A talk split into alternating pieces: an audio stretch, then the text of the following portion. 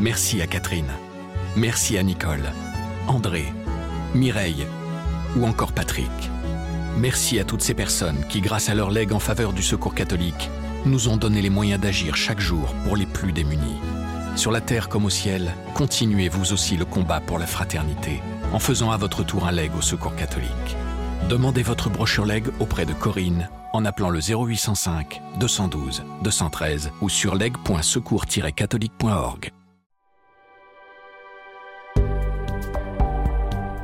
Si aujourd'hui euh, l'Église de France a encore euh, beaucoup de vitalité, euh, les JMJ de Paris y sont pour quelque chose. Il y a toute une génération de personnes engagées dans l'Église, engagées dans leur paroisse, engagées dans des mouvements, qui ont pris leur élan et sont entrés dans l'action à ce moment-là des JMJ. À l'occasion des Journées mondiales de la jeunesse en août 2023 à Lisbonne, la Croix revient sur six éditions emblématiques des JMJ à travers le récit des envoyés spéciaux et les témoignages de participants. Que disent de leur époque ces grands rassemblements de la jeunesse catholique? Que nous apprennent-ils sur l'évolution du christianisme et de la société? Dans cet épisode, retour sur les JMJ de 1997 à Paris, qui marquent un regain de dynamisme chez les jeunes catholiques français et la confirmation d'une relation apaisée entre l'Église et l'État.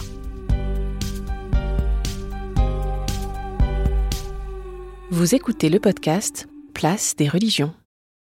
Je m'appelle Guillaume Goubert et en 1997, je commençais euh, ma mission comme euh, correspondant de la Croix à Rome, poursuivre les activités euh, du Vatican. Et mon premier job a été de revenir à Paris pour les Journées mondiales de la jeunesse de Paris. Alors, les Journées mondiales de la jeunesse de Paris se sont tenues en 1997, du 19 au 24 août.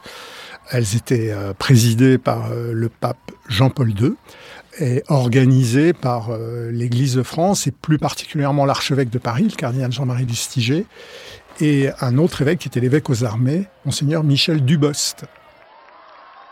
Alors la ville de Paris a été choisie par la volonté personnelle très forte du cardinal Lustiger, qui souhaitait beaucoup prendre ce risque d'organiser ce grand rassemblement international avec euh, des personnes venues d'un peu partout, principalement d'Europe, mais même le reste du monde. Il a voulu cet événement en pariant que ce serait euh, vivifiant pour l'Église de France que d'accueillir euh, la jeunesse du monde et le pape.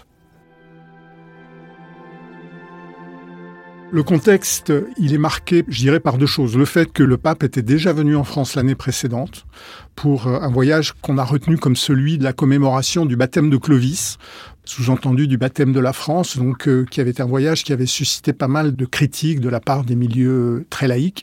Donc le pape revenait quelques mois après en réalité. Et la deuxième chose, c'était dans un contexte de cohabitation, puisque euh, cette année-là, la gauche euh, dite plurielle avait remporté les élections législatives et donc le Premier ministre était Lionel Jospin, tandis que le président de la République était Jacques Chirac. Donc un contexte de cohabitation qui aurait pu poser problème mais qui n'en a pas posé. En fait, euh, Jacques Chirac a accueilli le pape et le Premier ministre Lionel Jospin était à l'aéroport à Orly quand le pape est reparti pour euh, faire le discours de revoir et de remerciement. C'était très républicain et il n'y a pas eu du tout de problème de ce côté-là. Les enjeux de ces JMJ pour le pape, il n'y en avait pas particulièrement, je pense. Les Journées mondiales de la jeunesse, c'est lui et son équipe euh, à Rome qui les ont, euh, entre guillemets, inventées en 1984. Paris s'inscrivait dans une succession. Ce qu'on peut dire, c'est que la précédente JMJ à Manille en 95 donc avait été un succès très particulier puisqu'il y avait eu un rassemblement de 5 millions de personnes, qui est quelque chose d'inouï même à l'échelle mondiale. Paris, on savait que ce serait évidemment pas la même échelle. Et justement, c'était la grande angoisse de pas mal de monde dans les responsables de l'Église de France, c'était de se dire pourvu que ce soit pas un bide, pourvu que les JMJ de Paris ne soient pas un, échec, parce qu'on aurait l'air ridicule effectivement, le cardinal Lustiger, lui, voulait prendre ce risque. Et ses camarades évêques qui n'étaient pas tous très chauds parce qu'ils avaient un petit peu la trouille que ça ne marche pas. Pour ce qui est de l'État, il n'y avait pas d'enjeu particulier. Euh, c'était une période plutôt calme parce que le voyage de l'année précédente, c'était déroulé dans une certaine tension euh, entre religion et laïcité, mais euh, ça s'était très bien terminé. Le discours d'adieu du pape en repartant de Reims avait été une très très belle réflexion autour du thème liberté, égalité, fraternité, sorte de salut à la République française. Donc ça s'était bien terminé, on était resté sur cette note cordiale et amicale. Paris était très calme et il faisait très beau, très chaud. La chaleur a un petit peu marqué euh, les esprits, notamment par rapport au pape, parce qu'il a euh, mauvaise santé quand même à l'époque déjà, et euh, il a beaucoup souffert de la chaleur. Et la ville donc s'est remplie de jeunes venus de partout, et ça a été une très très grande surprise pour les Parisiens qui n'avaient pas du tout envisagé une chose pareille. Et des jeunes qui étaient euh, de bonne humeur, gentils, polis, très respectueux des forces de l'ordre. Très vite, il y a eu une espèce de stupéfaction, je dirais, y compris de la part d'observateurs plutôt hostiles. Et du coup, ça a vraiment marqué euh, les esprits euh, médiatiquement. voilà, de se dire, tout ça est vraiment très sympathique.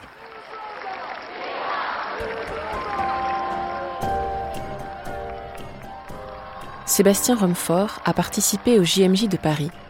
Il avait alors 26 ans. On voyait cette foule de jeunes dans les rues euh, avec euh, une ambiance extrêmement festive. Dans le centre de Paris, le soir, beaucoup, beaucoup de jeunes, d'étrangers qui étaient là. Donc forcément, ça apportait beaucoup de gaieté, beaucoup de jeunesse. Je me souviens d'avoir entendu plusieurs fois, même des Parisiens dire c'est incroyable comme la vie est transformée.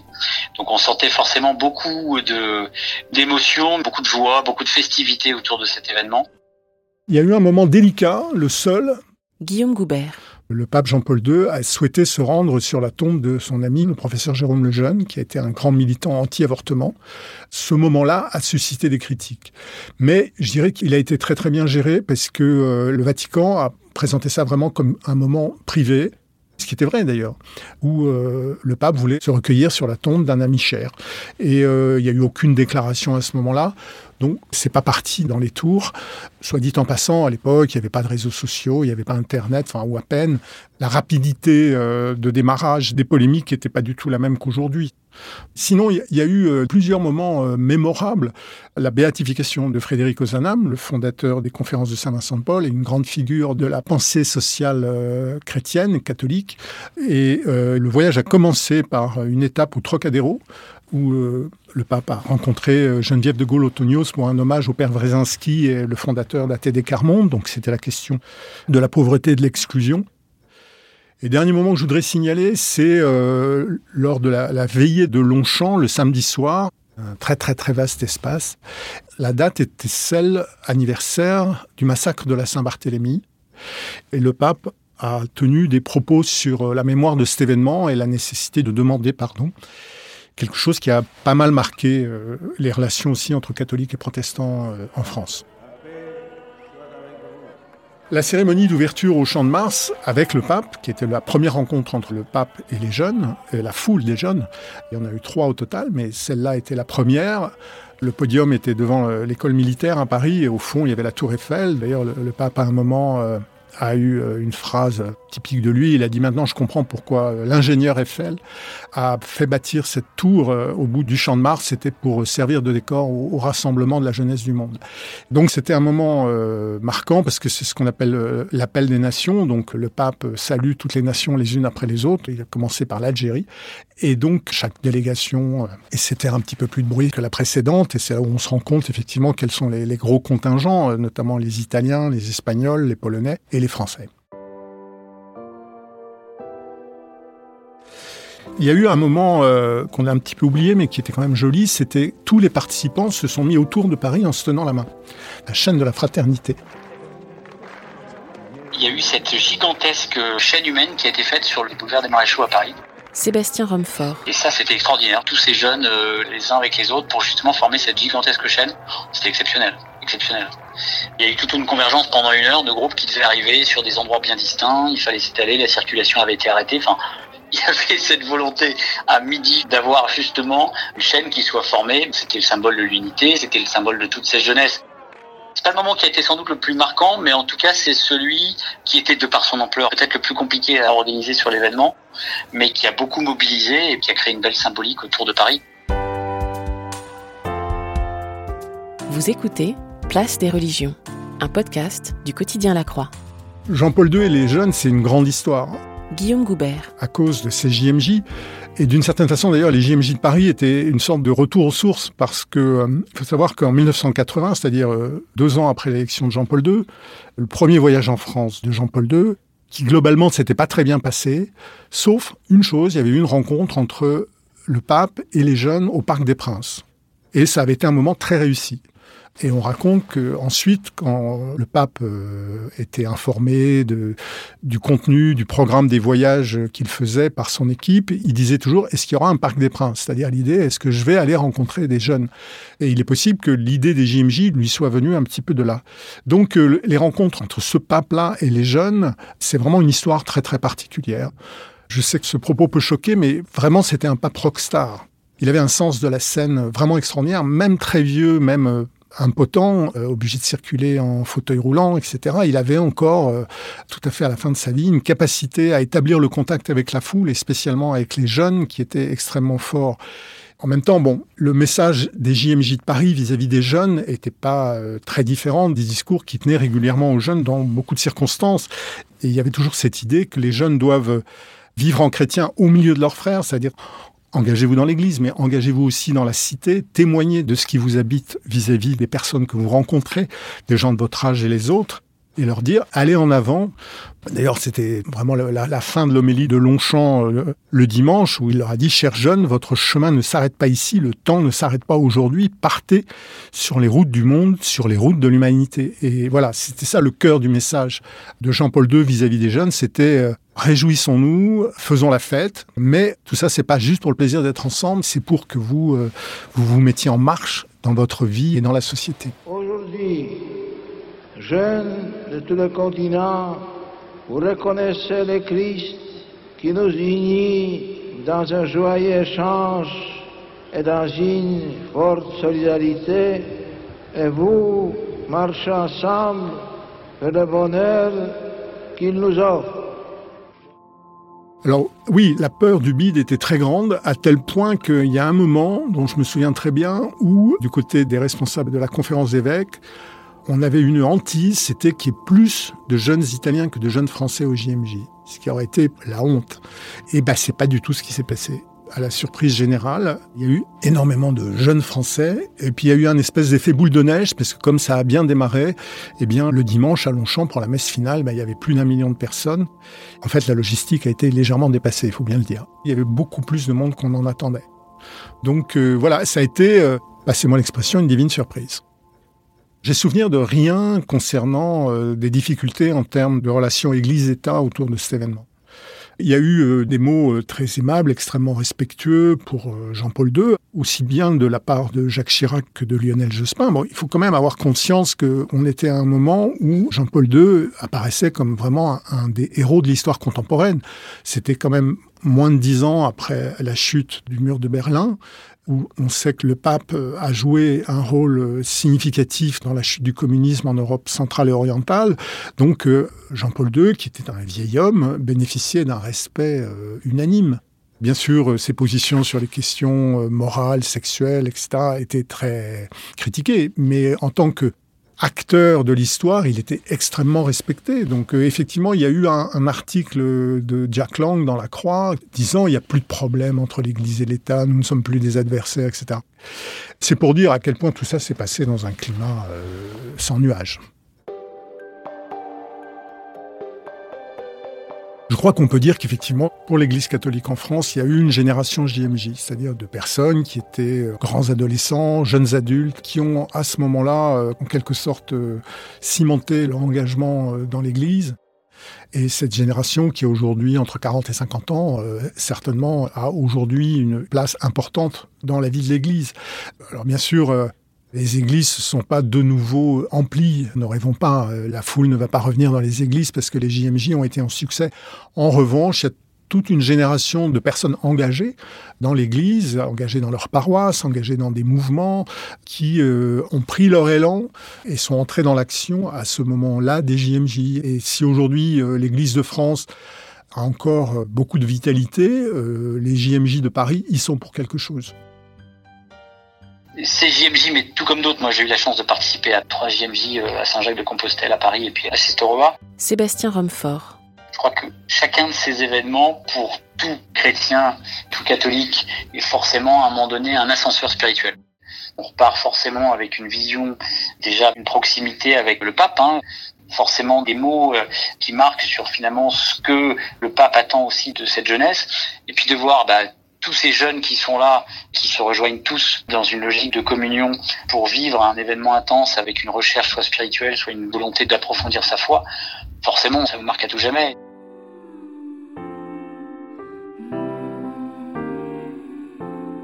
Il y a un point qui est pas négligeable, c'est que jusqu'alors, les Français allant au JMJ, c'était beaucoup les nouvelles communautés, les charismatiques. Guillaume Goubert. Et en fait, là, en 97, comme ça se passait à Paris, comme ça se passait en France, il a fallu que tout le monde s'y mette. Et du coup, ça a amené des mouvements et des groupes qui d'habitude ne se rencontraient pas, ne se fréquentaient pas, voire se méfiaient les uns des autres, à faire connaissance et à créer euh, une sorte de, un peu plus qu'une cohabitation, une capacité à, travailler ensemble qui n'existait pas auparavant. Bon, c'est pas toujours facile, encore aujourd'hui, hein, faut pas non plus euh, peindre la réalité en rose, mais ça a quand même décoincé un certain nombre de relations. Une autre spécificité de ces JMJ, de par la volonté du cardinal du Luciger et un peu contre l'avis du Vatican, c'était qu'il y ait une dimension liturgique très forte. Et notamment la veillée du samedi soir, qui normalement, dans les JMJ précédentes, était plutôt une méga teuf. Bien sûr, avec un contenu spirituel, mais je dire, il s'agissait de chanter, de, des jeunes qui témoignaient, etc. Là, le cardinal du a voulu que ce soit une liturgie baptismale, où un certain nombre de jeunes ont reçu le baptême. Et ça a été un moment euh, assez magnifique du point de vue liturgique, avec une grande cuve baptismale qui était splendide. Et finalement, euh, tout le monde a trouvé que c'était un très très beau moment. Le moment de ces JMJ qui m'a le plus marqué, c'était pas à Paris, c'était un an après. Il faut savoir qu'il y a une tradition pour les JMJ, c'est qu'il y a une croix des JMJ qui passe, un peu comme la flamme olympique, de site en site. Et donc, euh, cette croix, euh, elle était présente au JMJ de Paris. Une croix très très simple, en bois, qui doit faire à peu près 2 mètres de haut, avec une petite plaque dessus, mais rien d'autre. Et euh, cette croix, eh ben, un an après, les jeunes de Paris devait la transmettre aux jeunes de Rome. Les JMJ suivantes étaient à Rome pour le jubilé de l'an 2000. Et donc j'ai eu le, privilège d'être au milieu des jeunes Français qui, euh, sur la place Saint-Pierre, euh, le jour de la fête des rameaux, qui est une des plus belles liturgies euh, vaticanes, il y avait les deux délégations. D'un côté du parvis, il y avait les Français, de l'autre côté, il y avait les jeunes Romains. Et les uns sont allés vers les autres. Et les jeunes Parisiens ont passé la croix aux jeunes Romains sous les yeux du pape, qui était assis un petit peu plus haut. Il y avait le cardinal Lustiger qui était là, qui pleurait toutes les larmes de son corps. J'ai trouvé très beau cette image de transmission d'une histoire qui continuait. Voilà, il y avait eu un truc formidable à Paris, mais il y aura encore d'autres trucs formidables ailleurs. Et aussi cette idée que la liturgie avait cette capacité incroyable de visualiser des choses, de visualiser des symboles. Et donc ces deux groupes marchant sur le parvis l'un vers l'autre, c'était vraiment magnifique et tout le monde comprenait ce que ça voulait dire, quoi. Et moi aussi, j'étais très ému.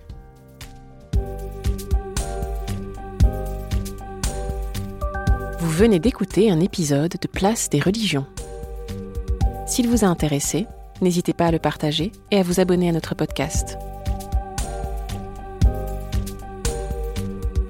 Place des religions est à écouter sur toutes les plateformes de podcast, sur le site et l'appli La Croix.